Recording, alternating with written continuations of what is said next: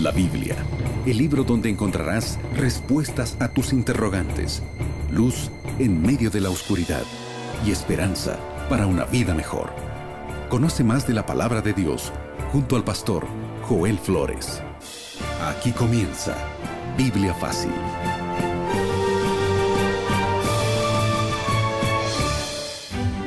Así comenzamos un programa más de Biblia Fácil. Me alegra que puedas estar allí en casa, listo con Biblia en mano, solo o acompañado para poder estudiar una vez más en este fascinante estudio de Biblia Fácil. Gracias por permitirnos siempre acompañarte y gracias también porque juntos podemos compartir esta linda experiencia de fe y de esperanza a través del estudio de las Sagradas Escrituras.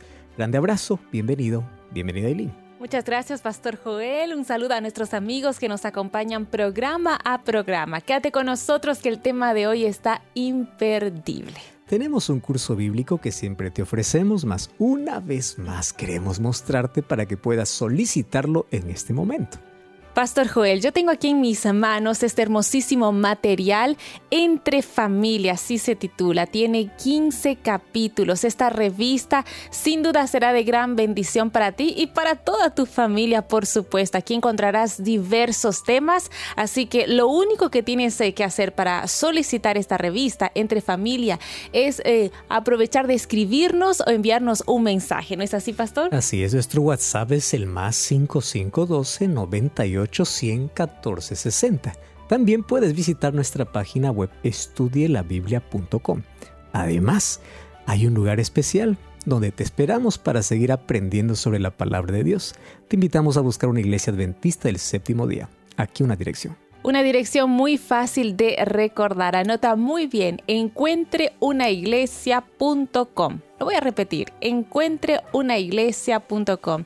Ya sabes que vamos a estar esperándote con los brazos abiertos y no te olvides un detalle importante. Cuando vayas a las primeras personas que veas, diles que Radio Nuevo Tiempo te invitó.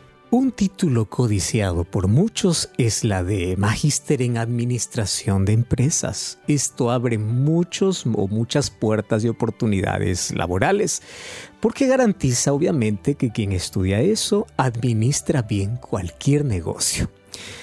Y en la vida espiritual no necesitamos probablemente tener un grado así, pero Dios va a pedir de cada ser humano cuenta porque todos somos administradores de la vida. Y Dios quiere que podamos ser administradores competentes. Eso se llama mayordomía. Significa el cuidado de los bienes que uno recibe de parte de Dios. Eso significa tener una vida responsable e inteligente, hacer un uso sabio de todo lo que Dios nos da para nuestra propia felicidad, para el bien de los demás y para dar gloria a Dios. Para eso Dios nos ha dado cuatro aspectos en el cual desarrollarnos, tiempo, talentos, tesoro y templo. El cristiano debe vivir una vida de entrega y compromiso con Dios. No solamente tiene que reconocerle como Salvador, que todo el mundo lo reconoce, sino también como Señor, que significa como dueño de todo. Vamos a abrir la Biblia y encontrar respuesta para este pedido que Dios tiene para nosotros. Oramos. Querido Dios, que tu palabra hoy pueda entrar a nuestro corazón, iluminándonos con estas lindas promesas y también conociendo tu voluntad sobre cómo tenemos que administrar las bendiciones que recibimos de ti. La abrimos con la seguridad de que tu Santo Espíritu hoy va a hablarnos a través de tu palabra en el nombre de Jesús. Amén. Siete respuestas a siete preguntas en siete minutos estamos listos para comenzar con el desarrollo del tema del día de hoy. Por cierto, ya el tema número 11 de esta temporada aquí en Biblia Fácil. El pastor Joel ya hizo la introducción. El tema de hoy realmente estará interesante. Y pastor Joel, mientras yo le escuchaba, me quedé pensando en una frase que usted mencionó. Somos administradores de Dios. Pero nosotros como seres humanos por lo general nos olvidamos de este punto en nuestro día a día, eh, nos olvidamos que realmente Dios eh, ha provisto cosas para nosotros. Por eso la primera pregunta es, ¿cuáles son las bases, los principios para nosotros reconocer que somos sí administradores de Dios? Cinco principios sólidos. El primer principio es el principio de propiedad. ¿A quién le pertenece todo? Mateo, o perdón, Salmos capítulo 24, versículo 1 dice, de Jehová es la tierra y su plenitud, el mundo y los que en él habitan. Cuando vamos a Geo capítulo 2, versículo 8 dice, mí es la plata, mío es el oro, dice Jehová de los ejércitos. Dios es el dueño de todo. Este es el principio de propiedad. Él es el creador y el dueño de todo. Si Él es el dueño, nosotros no podemos ser más dueños. Podemos ser administradores de las cosas de Dios. Número dos es el principio de responsabilidad. Al ser administradores de este planeta, no podemos decir puedo hacer lo que quiero. ¿Por qué razón? Porque nosotros vamos a rendir cuentas finalmente a Dios. Me impresiona lo que dice Apocalipsis capítulo 11, versículo 18. Dice, eh, dice allí que se airaron las naciones, su ira ha venido, es tiempo de juzgar a los muertos, de dar galardón a los siervos, a los santos y a los que tienen, a los que temen tu nombre, a los pequeños y a los grandes, y a los que y a destruir a los que destruyen la tierra. Presta atención a esta declaración. Aquellos que destruyen la tierra finalmente también serán juzgados. El tercer principio es el principio de generosidad. Dios no solamente es el dueño, sino es el dador. Él dio a su propio Hijo, Él dio todas estas cosas para que el ser humano pueda administrar. Lo único que espera el ser humano es que pueda reconocer que no es el dueño y que podamos reconocerle como el dueño de todo a Dios. El cuarto principio es el principio de sociedad. Dios quiere hacer esto en compañerismo. Y fíjate qué interesante, tú no tienes que trabajar para el dueño, sino trabajar con el dueño. Esto es el principio de sociedad. Dios es el dueño, Dios te entrega su propiedad y Dios no quiere que tú trabajes y trabajes y le devuelvas todo. Dios quiere beneficiarte con aquello que te da, pero no te olvides reconocerle a Él porque Él es el dueño de esa propiedad. Finalmente es el principio de multiplicación, porque la promesa de Dios dice que aquel que le reconoce como Dios y dueño y le devuelve la parte que le corresponde en todas las áreas, va a recibir mayor bendición. Por eso Mateo 6:33 dice, busca primero a Dios, reconoce a Dios en todo y todas las demás cosas vendrán como bendiciones naturales. El principio de multiplicación. Finalmente, quiero decirte que todo esto engloba dos cosas, adoración, fe, adoración y fe, y todo esto en gratitud a Dios. La base de nuestra entrega tiene una base de fe, de adoración y de reconocimiento que Dios es el dueño de todo. Pastor, cuando hablamos de administración, esta palabra, administración, creo que lo primero que se viene a la mente es dinero. Pero Vamos a hablar a continuación de algo que no se puede comprar con dinero, que vale mucho más que el dinero. Estoy hablando del tiempo. ¿Cómo podemos administrar mejor nuestro tiempo? ¿Qué nos dice la Biblia? Efesios 5:15 dice, mirad con diligencia cómo andéis, no como necios, sino como sabios, aprovechando bien el tiempo, porque los días son malos. La diferencia entre un necio y un sabio, dice aquí el texto, que es en cómo administra su tiempo. ¿Cómo podemos aprovechar el tiempo? Primero tenemos que reconocer que Dios es el creador del tiempo. Él fue quien colocó un horario, él fue quien hizo la diferencia para que nosotros hoy podamos tener el tiempo. Si te das cuenta, todo reloj de todo ser humano hoy tiene 24 horas. Esas 24 horas son oportunidades que se ofrece a cada uno. Nadie tiene 28 horas, nadie tiene 16 horas, todos tenemos el mismo tiempo. El asunto es cómo lo vamos a usar. Ser administrador del tiempo es lo más complicado de la vida. Y más complicado si tú no conoces cuál es la prioridad en tu vida. Cuando tu vida no tiene, no está base a prioridades, sacrificas lo importante en el altar de lo urgente. Esto es urgente y sacrificas lo que es importante. Entonces, para poder nosotros identificar cuál es la prioridad, nosotros tenemos que realmente analizar qué cosa es lo que más queremos. Ahora, hay otro asunto interesante en la vida. Siempre hay tiempo para aquello que quieres. Sacas tiempo de aquello que parece que no hay para algo que tú realmente quieres. Entonces tú tienes que analizar en tu vida qué cosa es lo importante y qué cosa es lo urgente. Y nunca sacrificar lo urgente en el altar de lo importante. Ahora, para ello muchas veces tenemos que aprender a decir no, Dilo con estilo, pero hay que aprender a decir no. Hay que aprender a colocar en primer lugar al autor del tiempo, al dueño del tiempo, que es Dios. zapatero era tan feliz que un gobernante que era rico no era, y cada día que pasaba cerca de zapatero decía, ¿cómo este consigue ser feliz sin dinero? Y le dice, ¿cuál es el secreto de tu felicidad?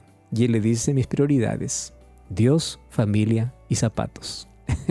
él sabía administrar correctamente su tiempo y sabía bien sus prioridades, por eso era feliz. ¿De qué manera podemos hacerlo? Número uno, planifica tu tiempo. Piensa siempre en el presente, pero también en el futuro. Piensa en las actividades del día, pero también a largo plazo. Usa una agenda que no cuesta nada, sin embargo nos libra de muchas cosas. Y en esa agenda coloca tiempo para descansar, luego para trabajar. A veces invertimos en nuestra agenda. El trabajo no es más importante que el descanso. Todo tiene su momento. No pierdas la vida, no pierdas la juventud, no pierdas la salud. Practica hábitos saludables. Alimenta tu mente con una buena lectura de buenos libros y obviamente en el primero tiene que estar la Biblia. Dedícate a aprender. Cuando dejas de aprender comienzas a morir. Aprende cada año algo nuevo, aprende un idioma nuevo, aprende un instrumento, aprende algo que te haga feliz. Ama. Dedica tiempo para eso, dedica tiempo para reír, dedica tiempo para recrearte, dedica tiempo para desarrollar tus capacidades, para escuchar música, dedica tiempo para ti, para tu familia, para tus hijos. Los hijos hoy crecen con tanta carencia por falta de tiempo de los padres. Dedica tiempo para todo. Todo tiene su tiempo, dice Eclesiastés capítulo 3.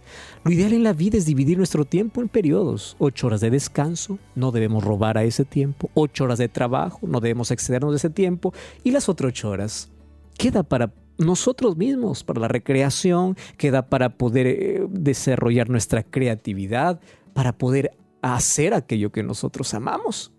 Ahora, evita el desperdicio de tiempo es bueno hacer una lista de cuáles son los ladrones de nuestro tiempo. Muchas veces puede ser redes sociales, teléfono, falta de objetivos claros, desorganización, indecisión, incapacidad para decir no. Son ladrones de tiempo que finalmente roban nuestra vida.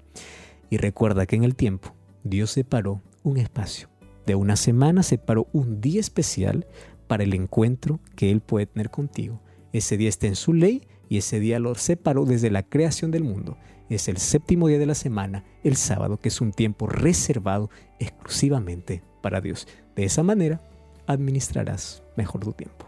Pastor, al escucharlo, pensaba, definitivamente Dios nos ha dado las herramientas necesarias para tener una vida plena, una vida feliz. Y Dios quiere que exploremos, explotemos todo nuestro potencial, ¿no es así? Por eso la siguiente pregunta es, ¿cómo nosotros podemos administrar nuestras capacidades, nuestros talentos? En la Biblia encontramos mucho acerca de este tema. Por ejemplo, Romanos capítulo 12, Primera de Corintios capítulo 12, Efesios capítulo 4. Habla de que todos nosotros tenemos talentos. Todos. Algunos talento de la música, enseñanza, construcción, talento de la amistad, el problema es qué hacemos con ellos. Unos lo usan para glorificarse y otros para glorificar a Dios. La única diferencia es eso. ¿Para qué estás utilizando esto? Entonces tenemos que administrar eso. Mateo capítulo 25 habla acerca de una historia que Jesús contó, una parábola que un hombre salió de viaje y dio talentos para sus siervos. Y le dio de acuerdo a la capacidad de cada uno. No le dio lo mismo a todos. A uno le dio cuatro, a uno le dio cinco, a uno le dio cuatro, a uno dos y el otro uno. Después de algún tiempo regresó para hacer cuentas. El que había recibido dos lo había multiplicado, el que había recibido cuatro lo había multiplicado y el que había recibido uno dijo, bueno, yo no hice nada, yo lo escondí. Ah, finalmente premió a los dos que había multiplicado y castigó a aquel que no había hecho nada y finalmente le quitó aquello que le había dado. Esta parábola me enseña que tengo que ser responsable con las capacidades y habilidades que Dios ha puesto el talento que Dios ha puesto. Entonces aquí muestra cómo el ser humano debe vivir mientras espera a Jesús. Ahora, los talentos es una prerrogativa divina. Dios entrega a cada uno como Él quiere. Tú no puedes estar envidiando, ah, ¿por qué no tengo ese talento? Ah, ¿por qué no tengo esta capacidad? Cada uno tiene como Dios le ha dado y tiene que desarrollar esa capacidad sin envidiar a los demás. Cada uno es bueno en algo y en eso tienes que desarrollarte. ¿Y por qué Dios nos ha dado diferentes a cada uno, diferentes talentos? Porque las mayores realizaciones no son hechas por una persona, son hechas por un equipo. Y en un equipo cada uno es responsable de una cosa, no de todo. Por eso es que Dios da diferentes talentos. Uno, para que nadie se enorgullezca. Nadie puede decir, ah, yo puedo hacer de todo y no necesito de nadie. Ah, Dios aquí a través de los talentos nos enseña a unir nuestros talentos para desarrollar cada uno nuestra capacidad y así hacer cosas grandiosas. Ahora, aquellos que usan bien el talento que Dios les ha dado, Dios lo va a multiplicar, pero aquel que no lo desarrolla lo puede perder. Cada talento es valioso y no existe uno más que otro. Todos tienen que estar unidos para poder glorificar a Dios. Esto mantiene viva la esperanza, incluso la espera. Ahora hay algunos que dicen, ¿y qué cosa es un don espiritual? La verdad, Dios en su soberanía da dones a los creyentes. Entonces, es el Espíritu Santo quien otorga un don. ¿Cuál es la diferencia entre un talento y un don?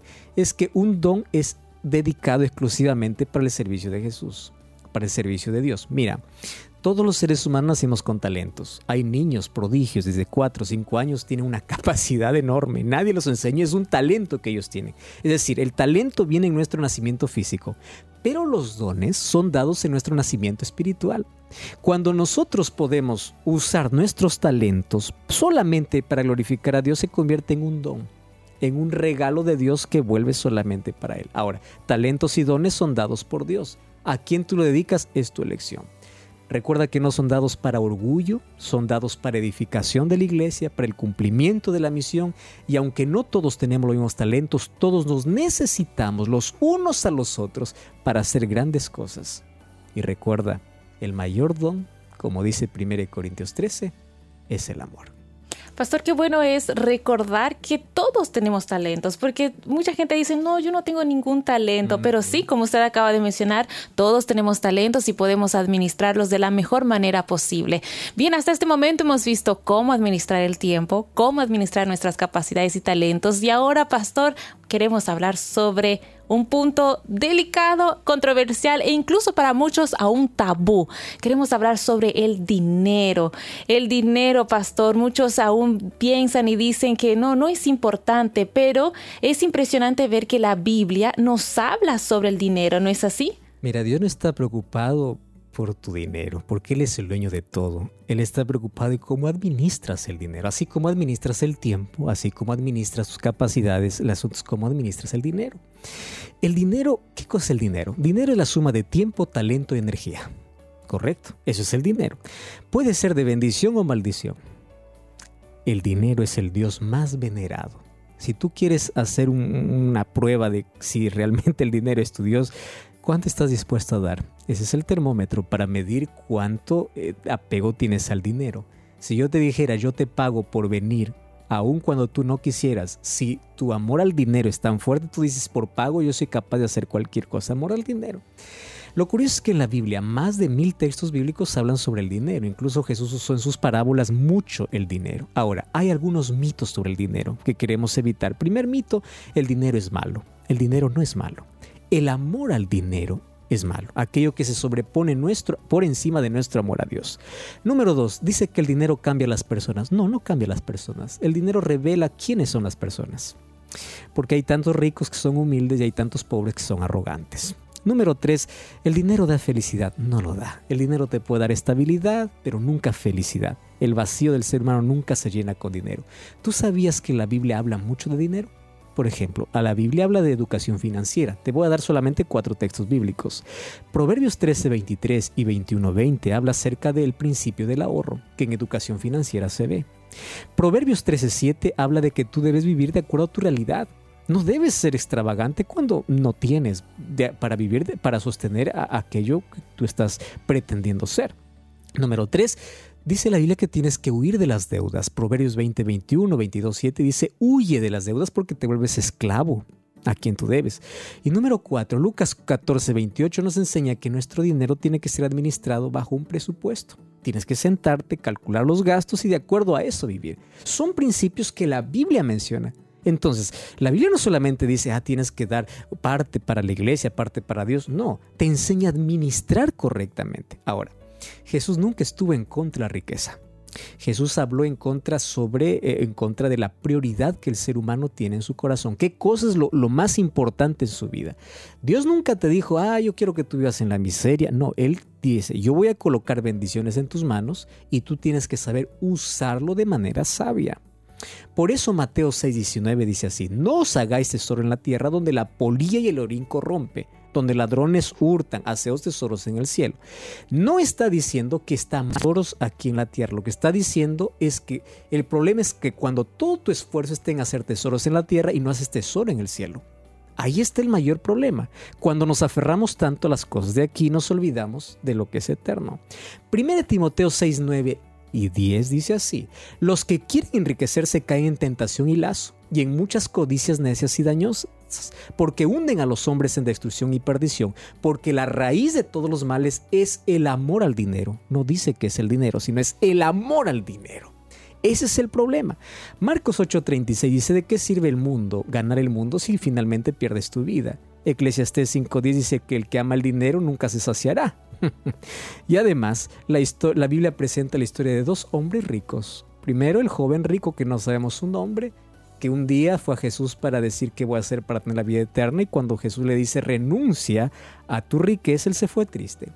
Y la historia de otro rico, la historia de Saqueo. Saqueo era muy rico Solo que cuando él aceptó a Jesús como el mayor tesoro de su vida, él estuvo dispuesto incluso a desapegarse del dinero. Dijo, yo voy a repartir mis bienes a quienes yo les, les he estafado. Y si a alguien yo le estafé, yo le voy a dar cuatro veces más. O sea, antes de su encuentro con Jesús, el dinero estaba por encima de todo. Cuando aceptó a Jesús en su vida, el dinero pasó a un plano secundario. Es ese el, orden correcto que debe estar en la vida. Ahora, ¿cómo podemos hacer de que el dinero nunca esté por encima de nuestro amor a Dios? Deuteronomio 8, 17 y 18 dice, no digas en tu corazón mi poder y la fuerza de mi mano me han esa riqueza. Acuérdate que Jehová tu Dios te da poder para hacer riquezas. ¿Cómo nosotros tenemos que reconocer a Dios de que de Él viene todo? Para ello hay un principio muy simple. Y este principio es un antídoto para el egoísmo. Proverbios 3, 9 y 10 dice, con las primicias de tus frutos serán llenos tus graneros con abundancia y tus lagares rebosarán de mosto cuando reconoces a Dios. Eh, Mateo 23, 33 habla acerca del principio del diezmo. Cuando hablo de diezmo, muchos pueden ya decir esto es un asunto tan serio, hay muchas burlas sobre el diezmo, muchas cosas que habla sobre el diezmo. Voy a explicarte de manera simple. Diezmo es la décima parte de todas tus ganancias. Esto solamente es para personas honestas, personas que tienen madurez espiritual, que quieren reconocer a Dios como el dador y que de esa manera adoran a Dios. Tú puedes decir, pero eso lo está diciendo porque usted es pastor. Olvídate de eso. Vamos a lo que dice la Biblia. Mira, Mateo 23, 23. Jesús dice así: Hay de vosotros escribas y fariseos hipócritas, diezman la menta y el eneldo y el comino y dejan lo importante la ley, la justicia, la misericordia y la fe. Mira lo que dice Jesús. Esto era necesario hacer sin dejar de hacer lo otro. O sea, Jesús está probando la entrega del diezmo. El problema es que los fariseos eran diezmantes en lo mínimo, pero se olvidaban de lo otro, del amor al prójimo. O sea, Jesús dice, es necesario hacer esto sin dejar de hacer lo otro. Jesús mismo está probando. Algunos piensan que el diezmo fue solamente para el pueblo de Israel. No, los israelitas aparecieron mucho tiempo después y el primer diezmante en la Biblia es Abraham. ¿Tú sabías que Abraham no era israelita? No lo era. Y el libro de Génesis 14, 20 dice, y bendito sea el Dios altísimo, y entregó a tus enemigos en tu mano, y le dio a Abraham los diezmos de todo. ¡Wow! Y también en el capítulo 28, versículo 22, dice que Jacob hace una promesa a Dios. Si tú me bendices, le dice, de todo lo que me dieres, el diezmo apartaré para ti ni Abraham ni Jacob eran israelitas. Ellos no eran israelitas. Ahora, fíjate un asunto. El diezmo era practicado antes de la existencia del pueblo Israel. El diezmo no es una donación a Dios. No, porque Dios no es un mendigo. El diezmo es una devolución, no es una donación. Cuando apareció la tribu de Israel, la tribu de Leví no tenía posesión. Por eso es que el diezmo, que era la décima parte de las ganancias de todas las tribus, e, eran para sustentar la tribu de Leví. ¿Más por qué? Porque la tribu de Leví se, eh, allí se mantenía exclusivamente sirviendo al santuario. Ellos estaban responsables de todos los servicios de culto. Ellos no tenían tiempo para poder hacer sus propias, eh, cultivar sus propias tierras, porque su trabajo era solamente dedicado al servicio de Dios. Por eso es que el diezmo era para ellos. Pero ¿qué sucede cuando ya no hay más tribus de Leví? Ahora no hay más tribus de Leví, pero hay personas que siguen dedicando exclusivamente a la predicación del Evangelio. El libro de 1 Corintios 9, 13 y 14 dice así, ¿no sabéis que los que trabajan en las cosas sagradas comen del templo y los que sirven en el altar del altar participan? Así ordenó el Señor, lo está diciendo Pablo en el Nuevo Testamento, los que anuncian el Evangelio que vivan del Evangelio. ¿Eso qué significa? Que el diezmo hoy sirve para poder sustentar a aquellos que exclusivamente se dedican a la predicación del Evangelio. Malaquías capítulo 3 habla acerca de una bendición especial para aquellos que no roban a Dios. Dios lo considera un robo a aquellos que no le reconocen con el diezmo. Ahora tú puedes decir, pero Dios para qué necesita eso? Si Dios no, Él es el dueño de todo, correcto. Ya te dije que es el antídoto para contra el egoísmo. Dios puede sustentar a sus siervos de otra manera, pero Él hizo para que el ser humano pueda reconocer de que Él es el dueño de todo. Ahora, el diezmo tiene que ser dedicado a la predicación del Evangelio exclusivamente. Por eso la iglesia tiene que ser transparente. Yo te hablo de mí, de la iglesia donde yo estoy, porque es una iglesia transparente, donde hay incluso hay auditoría, hay un recibo y, hay una clara demostración de las cuentas de todo diezmo y ofrenda que llega. Infelizmente, hay algunos que por allí anulan el concepto bíblico porque han hecho del diezmo un negocio. Y eso es otro asunto. Algunos por el mal uso que le dan pueden decir ya no más quiero diezmar. Infelizmente existen algunos que pueden hacer de esto una negociación, pero no quiero que puedas colocar a todos dentro del mismo bolso. Porque porque hay alguna, hay la iglesia, por ejemplo, la iglesia adventista el séptimo día usa todos los recursos que vienen como diezmo para la predicación del evangelio, incluso envía misioneros donde no hay presencia cristiana para poder predicar el evangelio. ¿Cómo son sostenidos ellos? Con los diezmos. Los medios de comunicación, los cursos bíblicos que te llegan incluso, vienen a través de donaciones de Ángeles de Esperanza y de parte del diezmo. O sea, está involucrado dentro de la predicación del evangelio. Hace algún tiempo apareció la teología de la prosperidad, que es la comercialización del Evangelio. El padre de esta teología es Robert, Robert Oral Roberts. Él manipulaba la Biblia para enriquecerse. Lamentablemente muchos hoy hacen también eso. Dice yo te cobro por una oración, por una bendición. Necesitas dos cosas, fe y dinero para materializar tu fe. Esto no es bíblico. ¿Cuál es la diferencia entre la teología y la prosperidad y el diezmo? Mira, el diezmo tú das como reconocimiento por aquello que Dios ya te dio. Y la teología de la prosperidad dice, tienes que dar para recibir. Y esto no es bíblico. Nosotros no devolvemos a Dios ni pagamos para que Dios nos bendiga más. Nosotros damos en gratitud y reconocimiento. Por eso yo veo tantas personas que van a la iglesia donde su motivación no es Dios, sino es dinero. Quiero más y quiero más. Ahora, si esto realmente fuese verdad, no existiera pobreza. Te das cuenta que la teología de la prosperidad no es algo que es bíblico. La Biblia no habla de teología de prosperidad, sino teología de fidelidad y de felicidad, donde Cristo es el mayor tesoro. Finalmente hay una promesa en Mateo 25, 23, quien es fiel en lo poco, en lo mucho también será. Pastor, qué importante ver que Dios en su palabra nos dejó una guía práctica para administrar mejor el dinero. Y todo pensando, todo esto pensando en nuestro bienestar. Y hablando de bienestar, Pastor Joel, Dios también quiere que cuidemos y administremos mejor nuestra salud, ¿no es así? 1 Corintios 6, 19 y 20 dice, ignoráis que vuestro cuerpo es el templo del Espíritu Santo habéis sido comprado por precio, glorificad a Dios en vuestro cuerpo. Dios quiere que tengamos buena salud, por eso dejó principios en la Biblia, principios de alimentación. Debemos alimentarnos de lo más natural posible, frutas, legumbres, cereales, simple y natural. Evitar lo que es dañino, bebidas refinadas, cafeínas, eh, bebidas alcohólicas.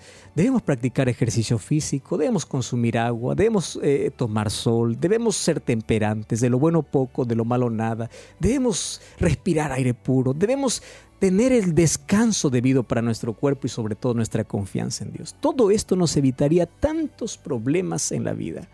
Finalmente, lo que dice Salmos capítulo 90, versículo 2 es importante. Dice así, enséñanos de tal modo a contar nuestros días para que traigamos al corazón sabiduría. Yo quiero decirte algo importante, la vida es muy corta y a veces nosotros estamos acostumbrados a celebrar los cumpleaños. Nosotros tenemos que celebrar cada día, no solamente un año. Y Dios tiene que enseñarnos a contar nuestros días ¿Qué significa eso? Señor, enséñame a vivir con sabiduría, administrar bien mi tiempo, los talentos, los recursos, como también la salud, porque es un regalo que viene de Dios. La vida, si bien es cierto, es corta, pero es suficiente para amar, para servir y para decidir por la eternidad. Todo lo que Dios puso en tus manos puede ser de bendición o de maldición, de acuerdo a la administración que tú le des. Recuerda, cuida todo, porque eres apenas un administrador y entrega todo, porque Dios es el dueño. Reconócele que Él es el dueño de todo.